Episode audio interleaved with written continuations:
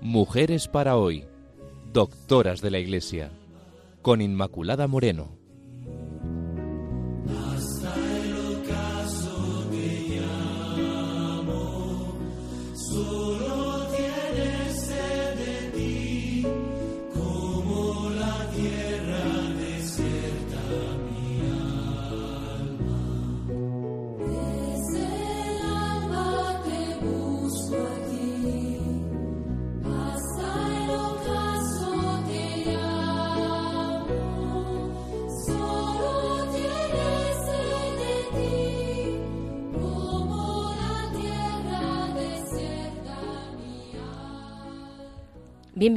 Queridos amigos, y gracias un día más por su atención. Les recordamos que estamos aquí en el programa Pilar Álvarez e Inmaculada Moreno.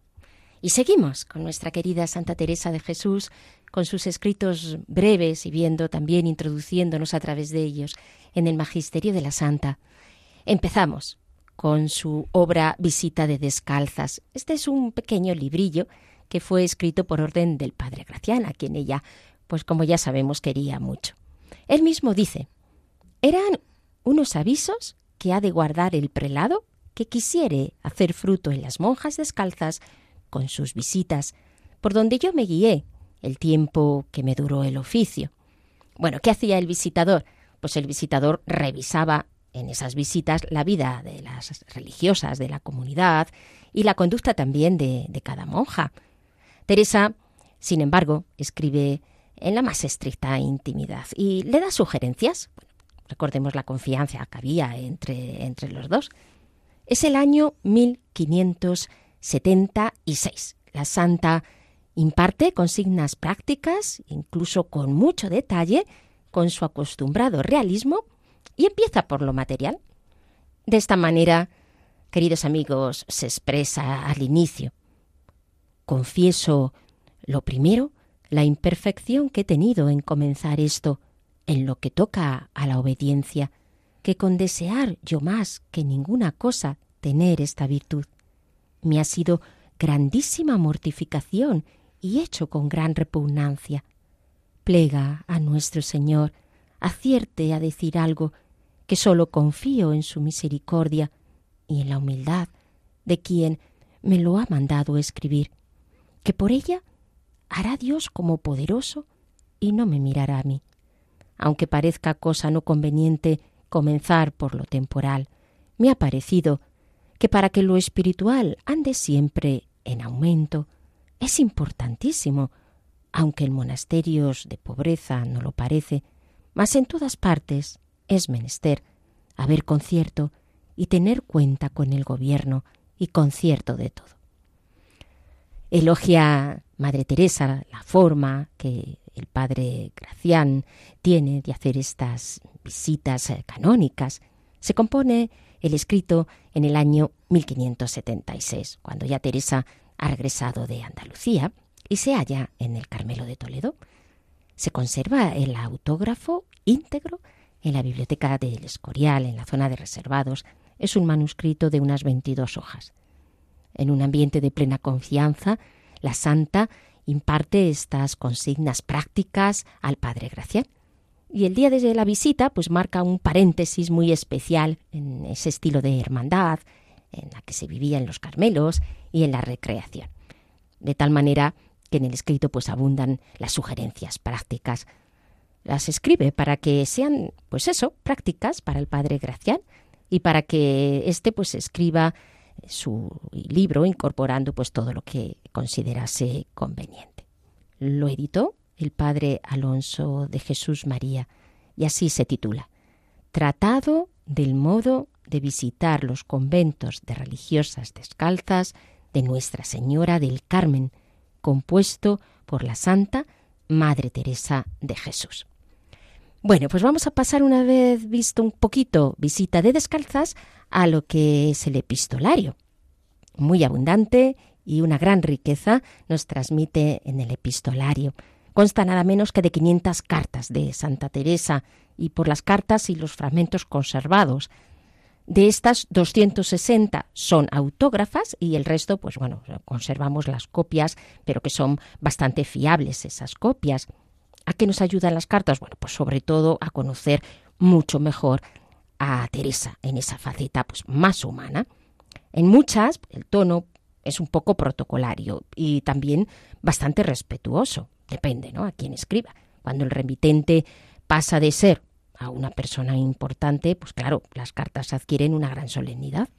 Son de esta manera un rico documental de su itinerario autobiográfico, un ingente documento de la época. Las escribe en el último periodo de su vida, sobre todo de 1560 a 1582, y el influjo de estas cartas pues se va a intensificar según va avanzando esa obra de fundadora. Así, en el 1576 son 71 las que escribe, en el 77 53, en el 78 58 de las que conservamos, quiero decir. Del 79 al 80 son 64 y del 81 son 40 cartas y en ellas pues aparece esa diversidad de las relaciones que tuvo que establecer con las personas más variadas, de muy diferente clase social, pues desde el rey a los campesinos más sencillos. Por eso estas cartas tienen una gran información, nos aportan información sobre sus avatares, sobre sus eh, tropiezos.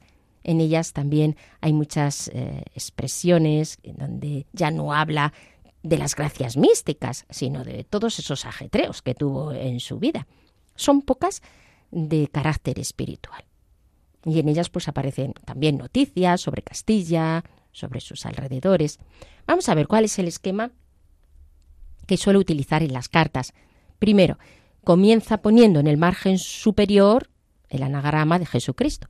Sigue luego el saludo. Luego desea muchas bendiciones a la persona. Y en el cuerpo de la carta lo que hace es una conversación que ya va haciendo cada vez más personal. Luego se despide con algún augurio religioso con, la calidad del destinatario, es decir, dependiendo, claro está, de la persona a quien va destinada esa carta. Y para su envío pues, sirve de, de personas humildes, como los arrieros, que esperan a la puerta del convento.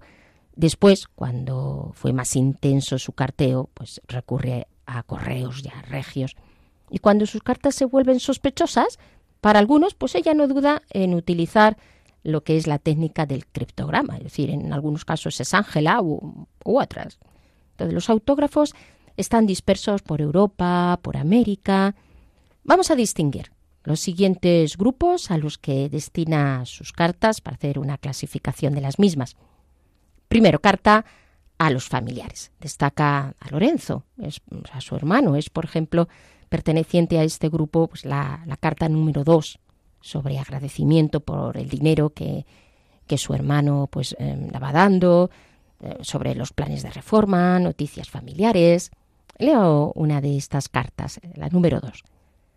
Sea el Espíritu Santo siempre con vuestra merced. Amén. Y páguele el cuidado que ha tenido de socorrer a todos y con tanta diligencia. Espero en la majestad de Dios que ha de ganar vuestra merced mucho delante de él, porque es así. Cierto que a todos los que vuestra merced envía dineros, les vino a tan buen tiempo que para mí ha sido harta consolación. Y creo que fue movimiento de Dios el que vuestra merced ha tenido para enviarme a mí tantas, porque para una monja como yo, que tal tengo por honra, gloria a Dios andar remendaba, basta los que había traído Juan Pedro de Espinosa y Barrona, creo se llama el otro mercader, para salir de la necesidad por algunos años.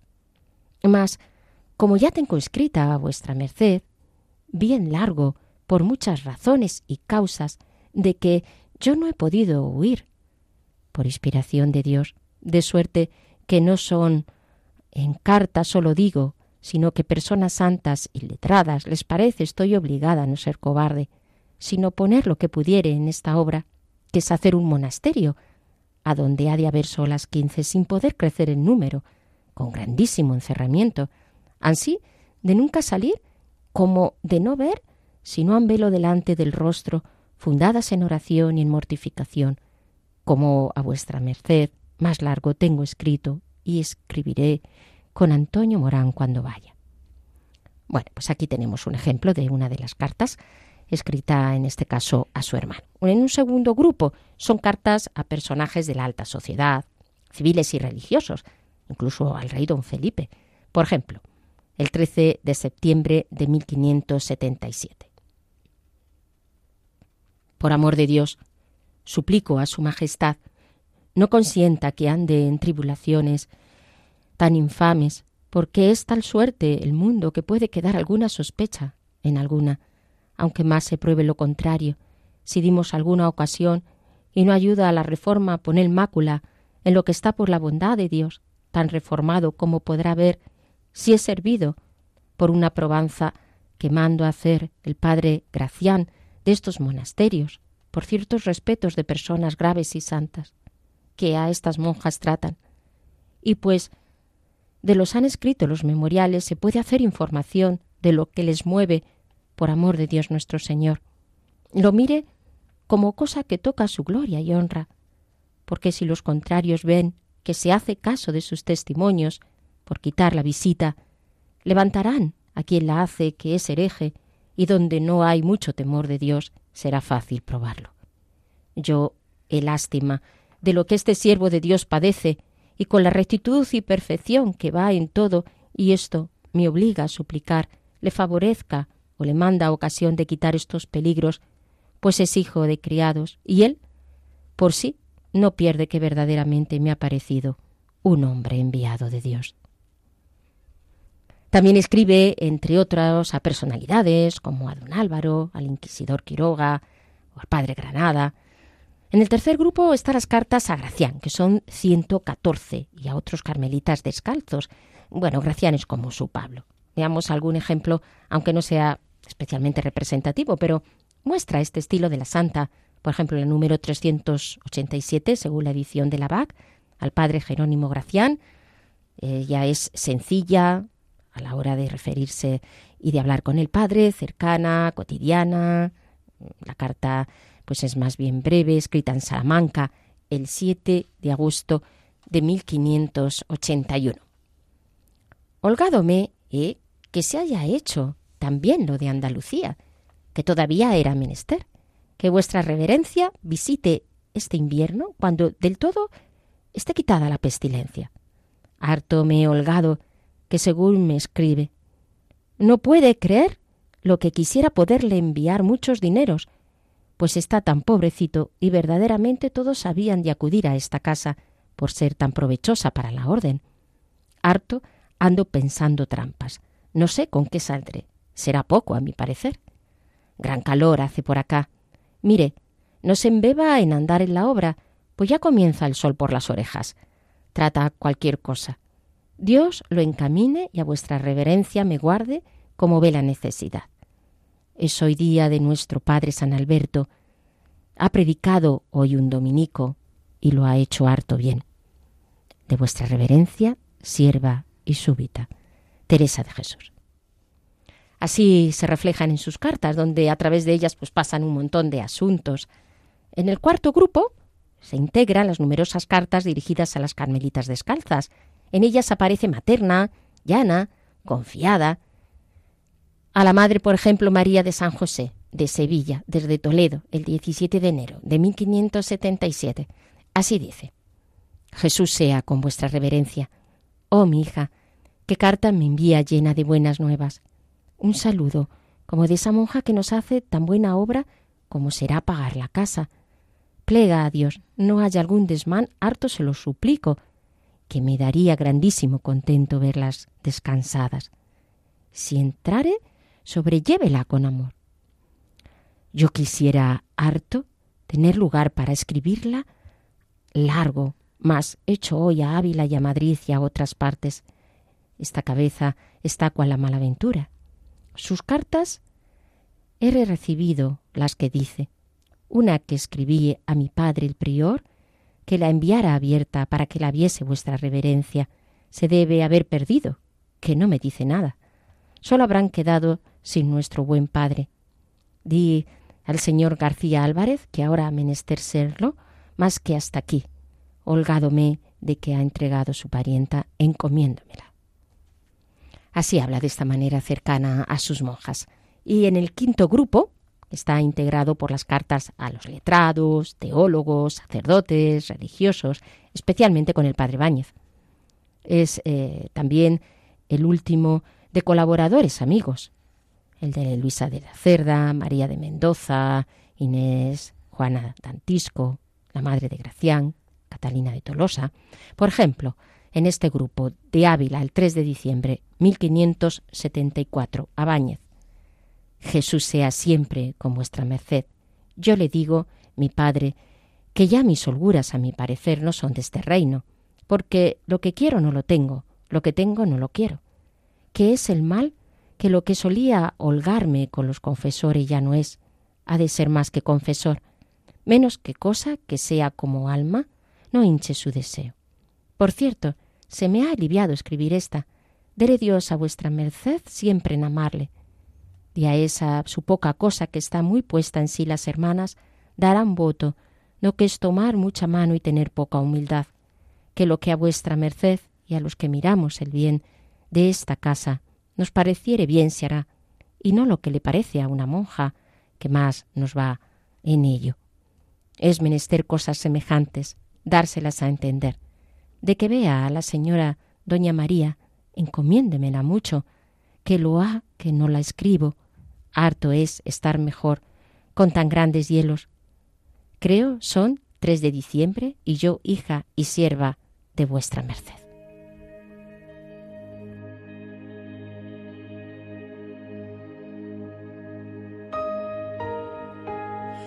puede faltar todo en la vida. Puede faltar hasta la vida. Pero nunca quiero que me falte el deseo de amarte hasta el final.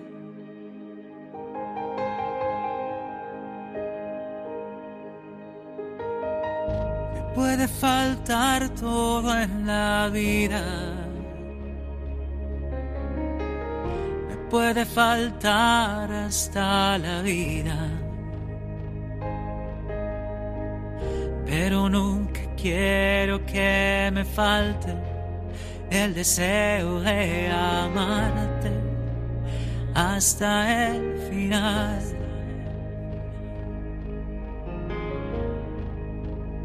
hasta la locura te amo, Señor. Ya no quedan dudas en mi corazón de que te amo, de que te amo, Señor. Hasta la locura te Señor. Ya no quedan dudas en mi de que te amo, de que te amo, Señor.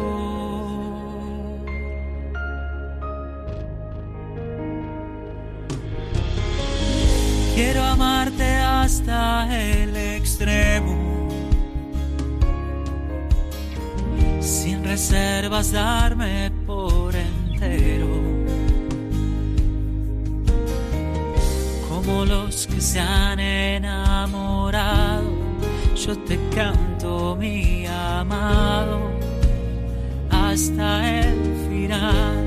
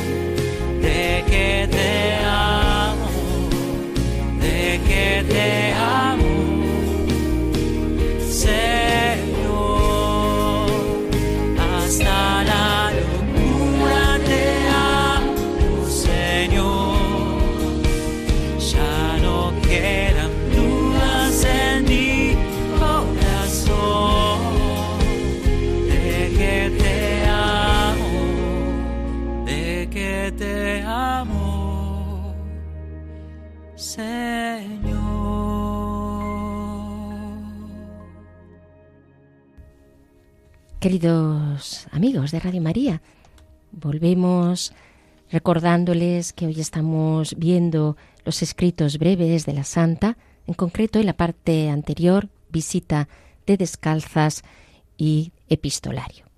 Les recuerdo también que estamos con Santa Teresa de Jesús en este programa de Mujeres para hoy, doctoras de la Iglesia, y que con todos ustedes estamos Pilar Álvarez e Inmaculada Moreno. Les recuerdo también que pueden establecer contacto con nosotros a través del correo mujeres para hoy arroba radiomaria.es. Mujeres para hoy arroba radiomaria.es. Y en esta línea de los escritos menores de Santa Teresa de Jesús continuamos con su obra Desafío Espiritual. Esta obra pertenece al tiempo de su priorato en la encarnación de Ávila y cuando tenía como confesor nada menos que a San Juan de la Cruz, entre 1572 y 1573. El destinatario de este libro es todavía enigmático. Las Carmelitas de Pastrana van a enviar un cartel de reto a la comunidad de la Encarnación, donde la santa era, era priora y el director espiritual, Fray Juan de la Cruz, y se los desafía al ejercicio de penitencias y de virtudes. Había una especie de competencia a ver quién hacía más penitencia y quien pues iba creciendo más en, la virtud, para, motivar, claro, en el camino de la santidad. Parece ser que se perfilan dos bandos, el de Pastrana frente al de la Encarnación.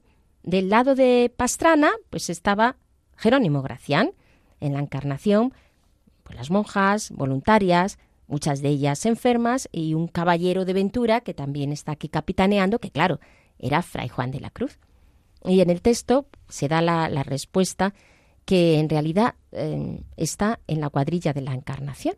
Este es un escrito un tanto humorístico, de contenido espiritual, un juego profano que se vuelve a lo divino.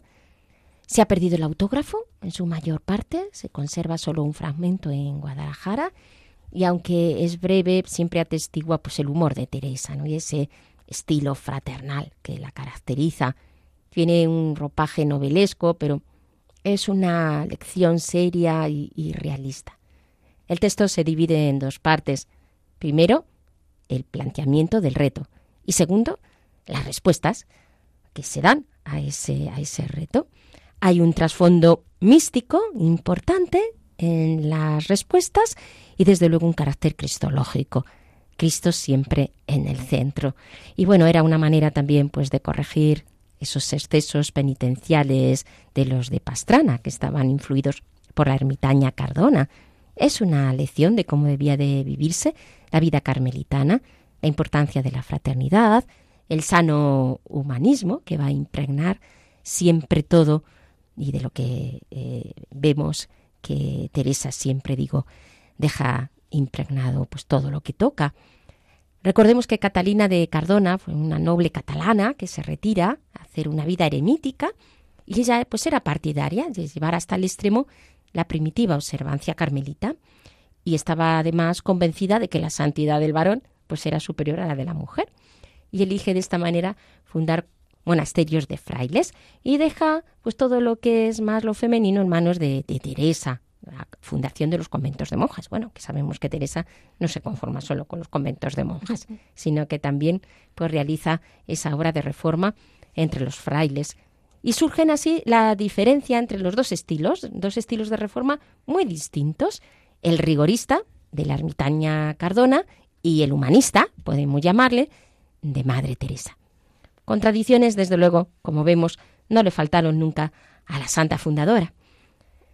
El siguiente escrito es el de Bejamen.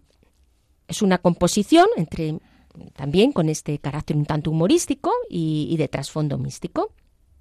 Aproximadamente le podemos eh, datar de 1576, a finales de 1576. Es una respuesta a varios escritos de amigos, entre los que figura San Juan de la Cruz, una especie de velada informal, se da en un clima de confianza y Teresa lo que hace es que plantea un lema, búscate en mí. Es un concurso, en realidad, para que se responda a dicha, a dicha frase.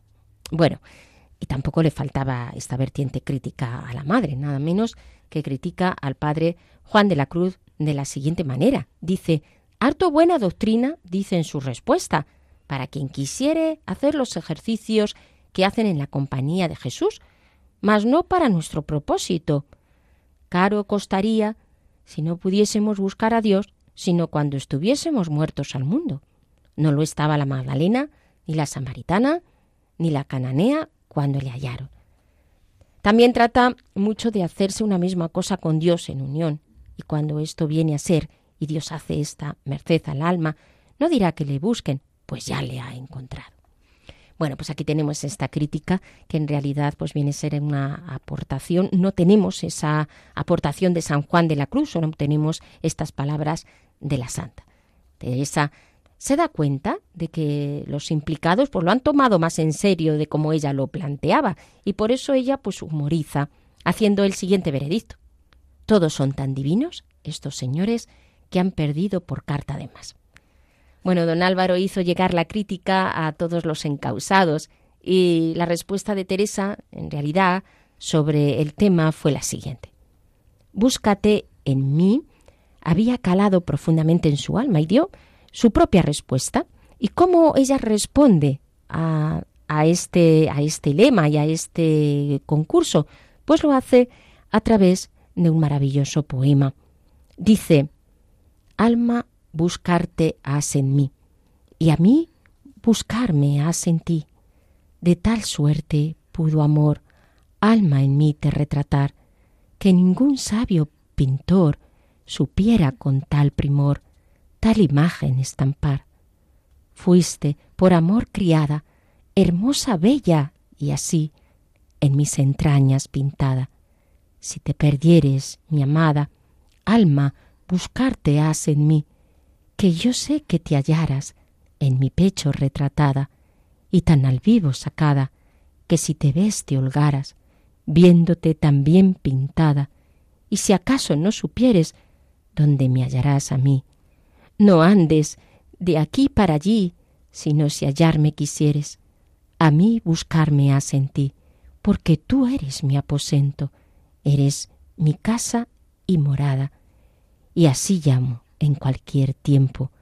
Si hallo en tu pensamiento estar la puerta cerrada, fuera de ti no hay buscarme, porque para hallarme a mí bastará solo llamarme, que a ti iré sin tardarme, y a mí buscarme has en ti. Seguimos con estos escritos breves.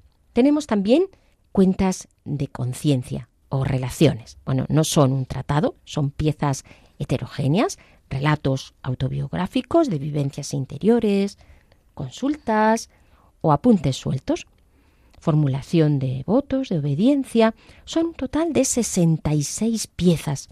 El padre Silverio las distribuye en dos grupos, seis piezas mayores de la 1 a la 6, tituladas Relaciones, y 61 piezas menores con el título de Mercedes.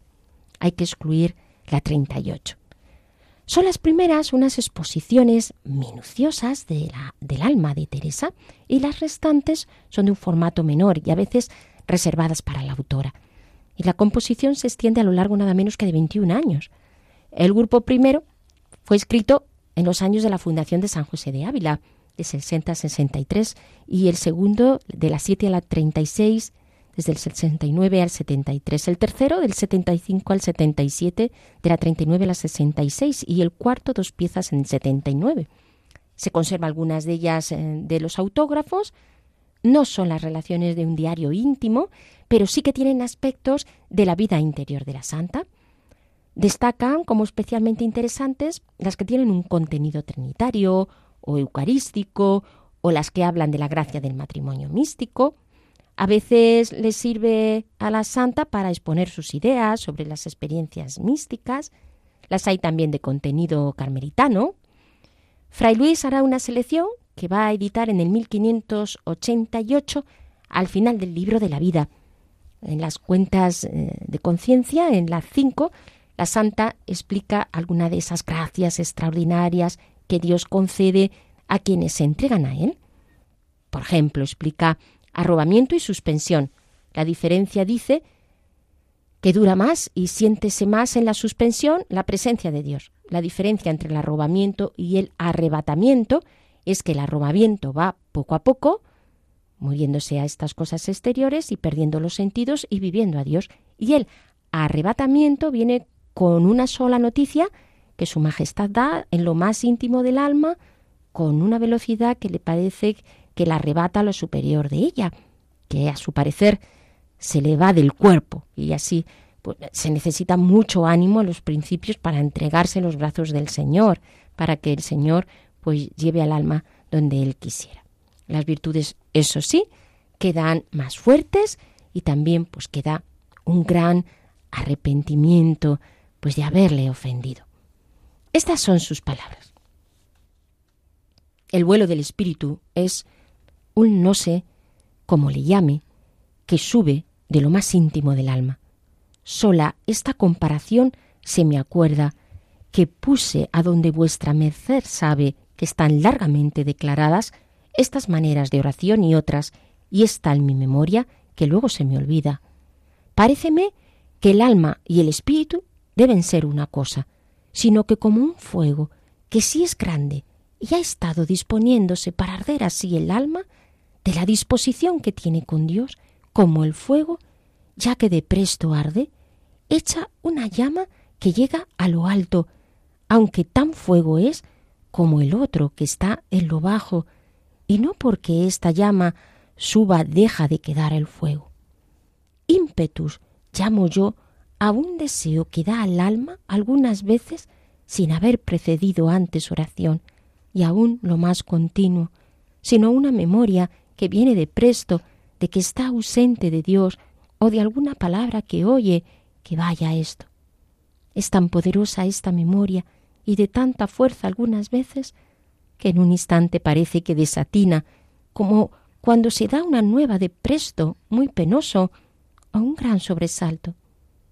De esto ninguna cosa siente hasta que se pasa que el ímpetu harto tiene que hacer en sentir lo interior ni creo sentiría graves tormentos, está con todos sus sentidos, y puede hablar y aún mirar, andar, no que la derrueca el gran golpe de amor.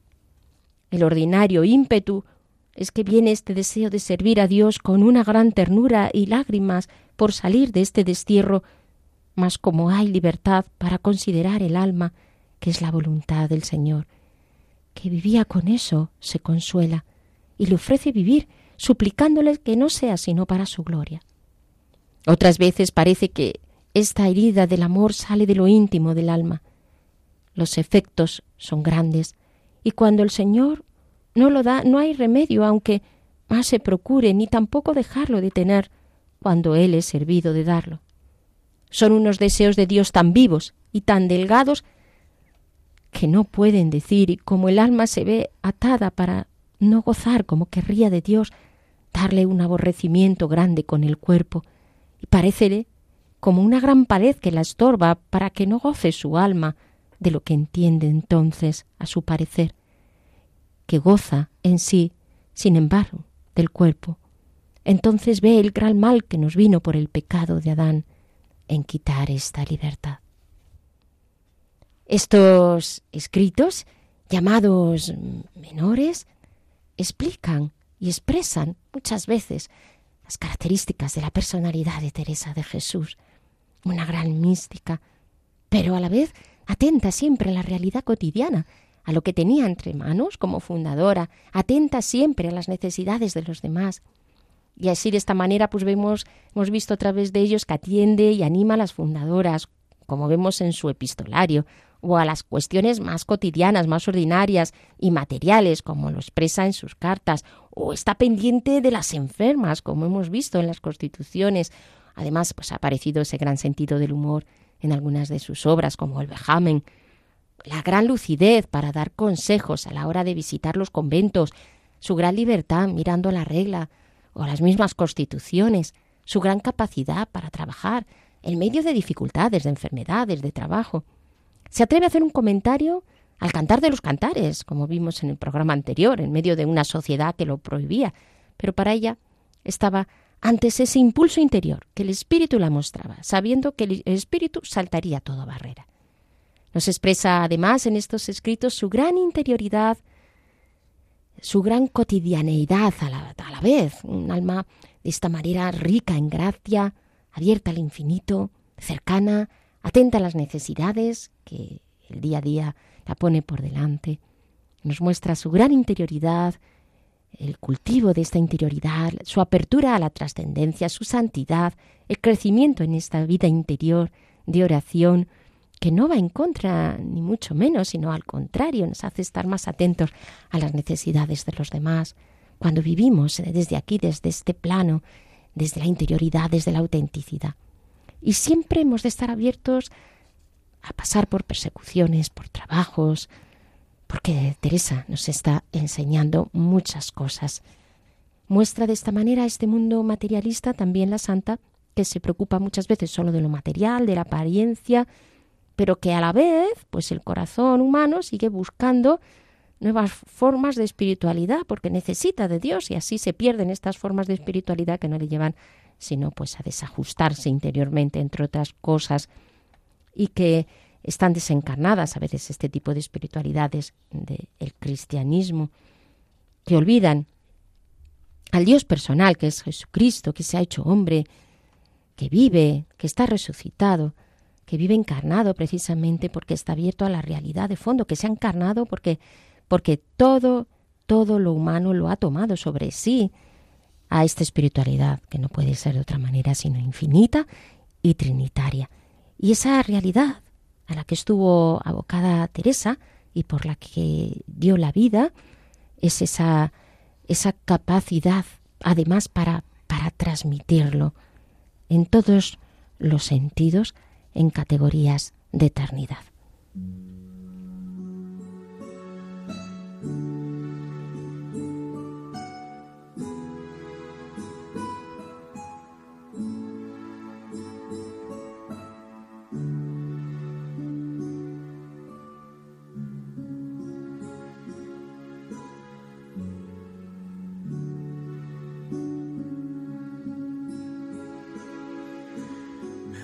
Basta tu presencia y tu figura.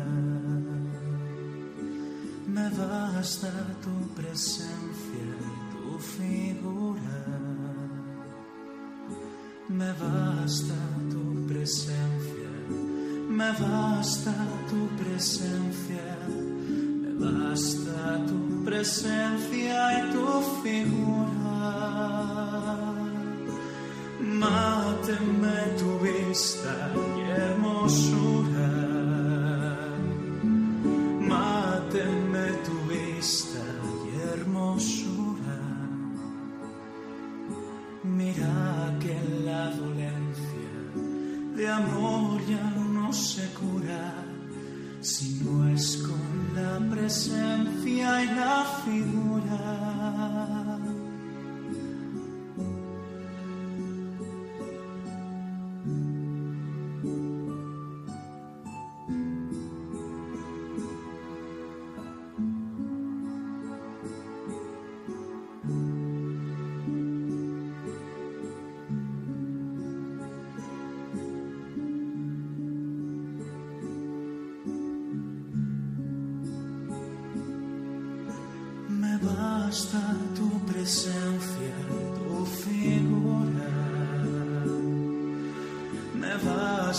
Tu presencia y tu figura.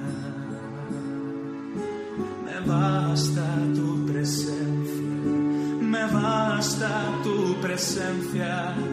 Me basta tu presencia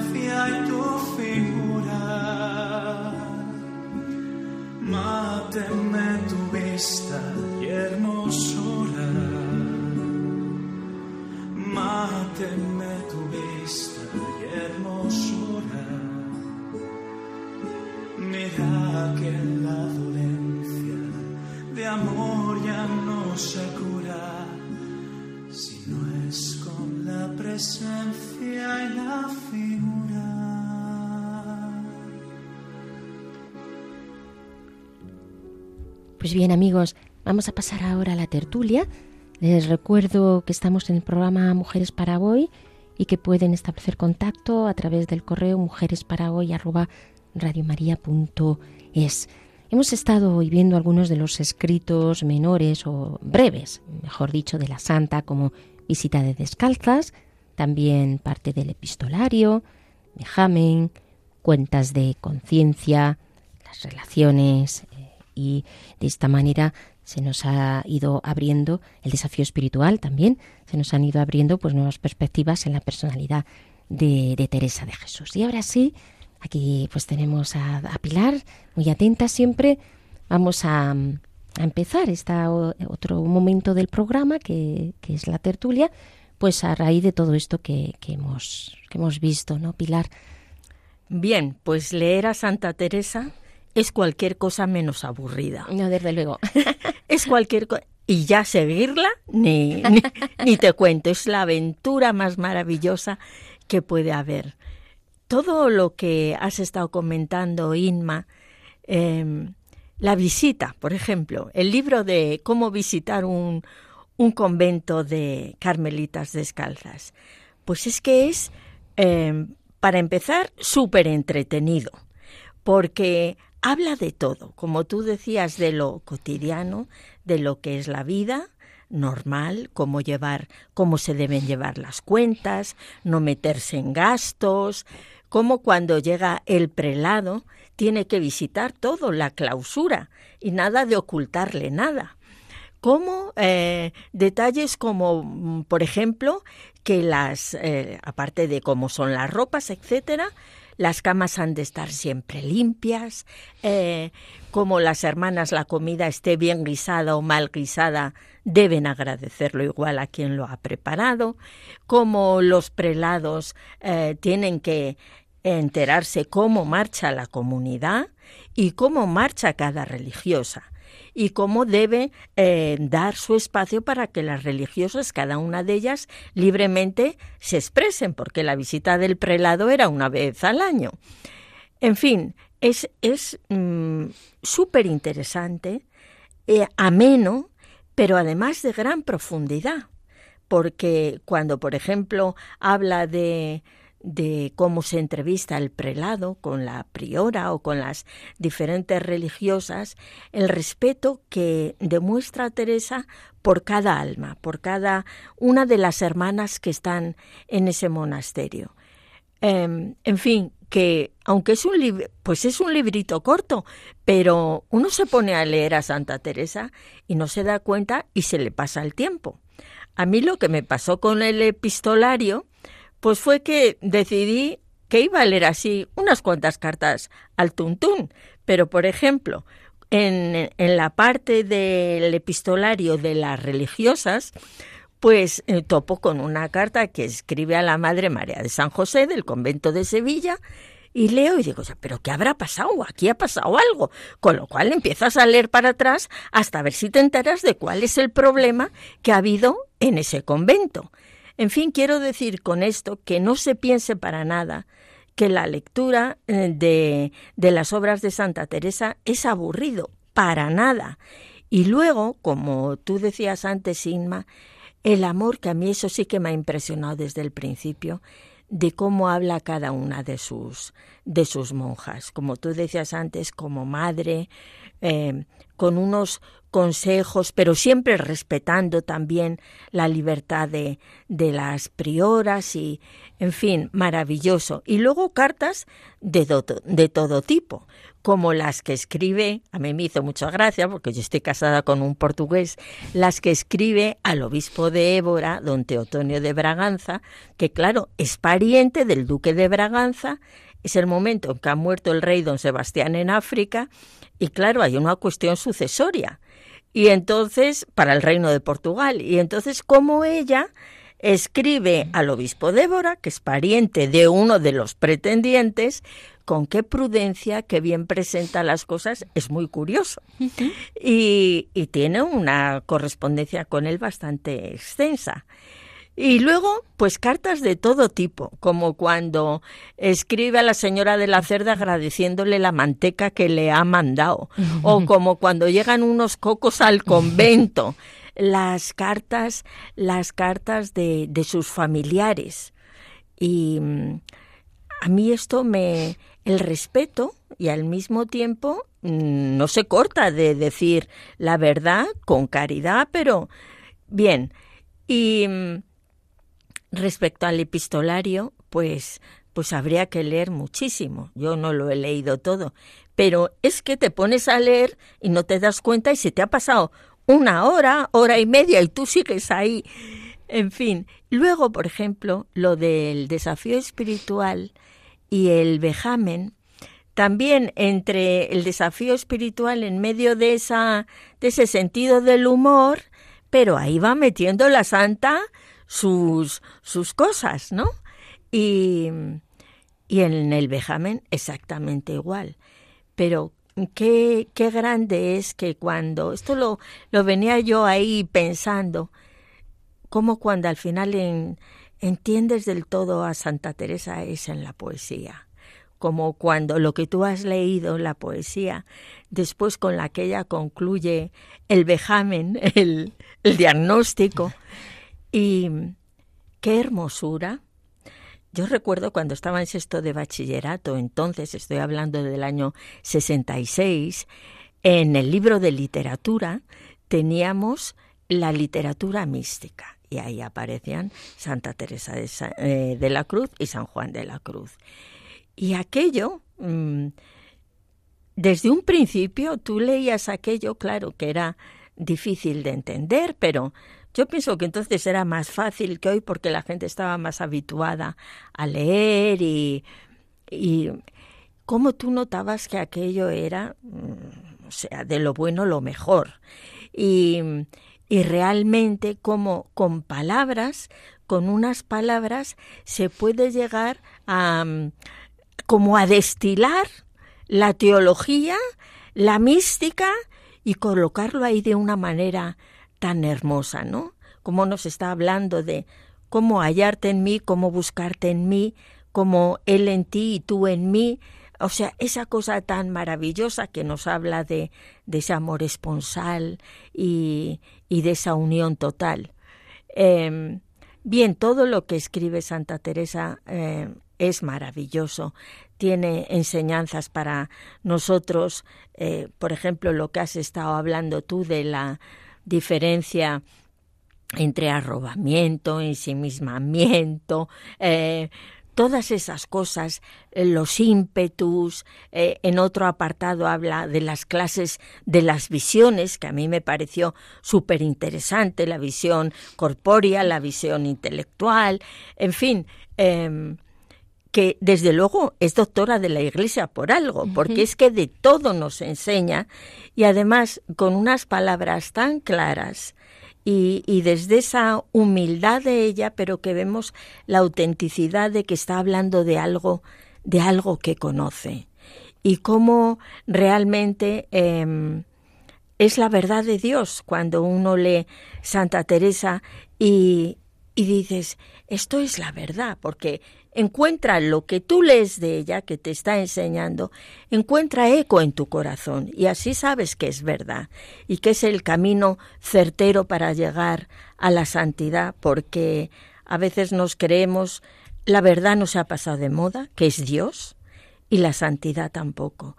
Y yo creo que la santa es em, una maestra de llegar a ello y, y de una manera tan humana. Em, el programa se llama Mujeres para hoy. En este tiempo que vivimos de, de este feminismo, perdonad, a veces bastante ridículo, este sí que es un feminismo de calidad. Una monja del siglo XVI, primera doctora de la Iglesia, ese tesoro que pertenece a nuestra Iglesia y a nuestro país y tantas veces que hemos tenido ahí olvidado. Y animaros, animaros a que leáis a, Santa Teresa, que os hará un gran bien. Gracias, Pilar. Sí, una de las cosas que has dicho y que quiero también subrayar es eh, pues, mm, cómo vemos aquí a una gran mística y cómo el hecho de ser una gran mística no le, no le evita o, no, para encargarse de las cosas sencillas, de las cosas pequeñas, de las cosas cotidianas. Es decir, para no tener realmente eh, su cabeza muy bien puesta en todas las cosas del, del mundo, de, la, de, los avatares que ella tenía que sufrir y de las cosas más cotidianas o más ordinarias, como pues tú estás diciendo, ¿no? Si tienen que tener limpias las, bien las camas, que si tienen que... esas cosas pequeñas de, de la vida, que a veces yo creo que podemos tener como una idea bastante falsa de que el místico está como en las nubes pero no está en las cosas de la tierra, cuando en realidad es todo lo contrario, porque el místico es el que vive en profundidad las cosas y por eso también puede ocuparse de ellas, pero lo hace desde, desde, desde Dios y por eso lo hace con esa libertad que le, que le caracteriza. Yo creo que eso es de las cosas que nuestra querida Santa Teresa también nos enseña.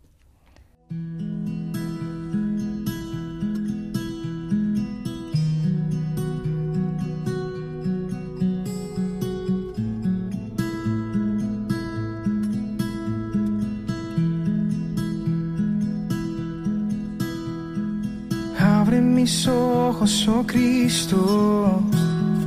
Abre mis ojos, te pido. Yo quiero verte. Yo quiero verte. Abre mis ojos, oh Cristo. Abre mis ojos, te pido. Pues agradecemos a, siempre, esta participación en el, en el programa y todas las aplicaciones que ella nos ayuda a hacer en relación a, a Santa Teresa. Y nos vamos a despedir hoy con una de las oraciones sacada de Conceptos de Amor 4.12 que va a interpolar la Santa pues al hilo de sus explicaciones en su, en su obra. Mi amado es para mí y yo a mi amado.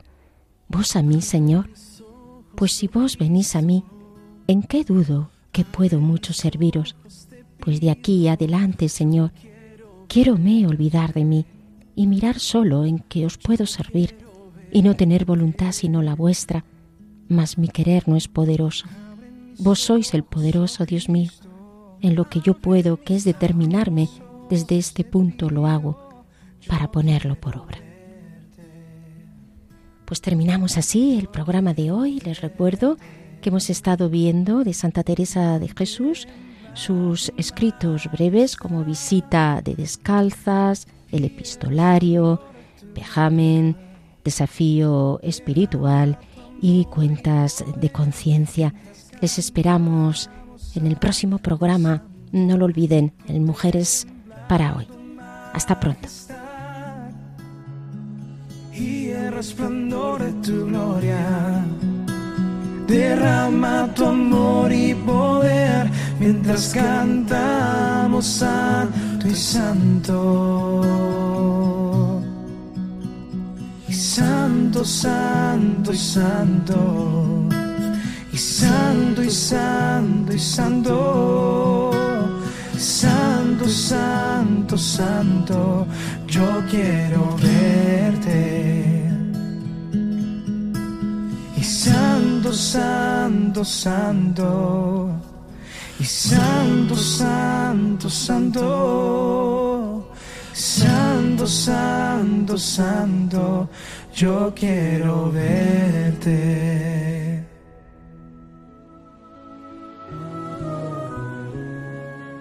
Y así termina Mujeres para hoy, doctoras de la Iglesia, con Inmaculada Moreno.